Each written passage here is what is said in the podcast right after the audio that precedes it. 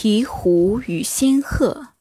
一天，仙鹤请鹈鹕吃茶点。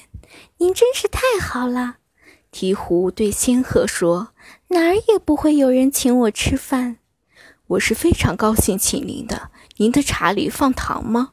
仙鹤递上一缸糖给鹈鹕。谢谢。鹈鹕边说边把半缸糖倒进了他的杯子，另一半都洒在地上了。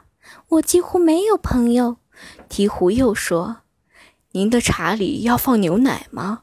仙鹤问道。“谢谢。”鹈鹕说着，又倒了一半牛奶在杯子里，其余的全泼在桌子上了，把桌子搞得一塌糊涂。我等啊等啊，没有一个人来请我。鹈鹕又接着说：“您要小甜饼吗？”仙鹤又问道。“谢谢。”鹈鹕说着，又拿起小甜饼往嘴里填，饼的碎屑撒了一地。我希望下次您再请我来。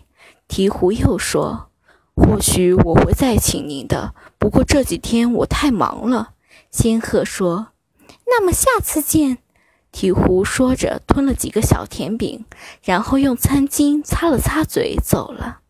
鹈鹕走了以后。千鹤又是摇头又是生气，他无可奈何地叫女仆来打扫这狼藉的餐桌。可见，当一个人失去一切朋友的时候，就该在自己身上找找原因了。小朋友们，你们懂得这个道理了吗？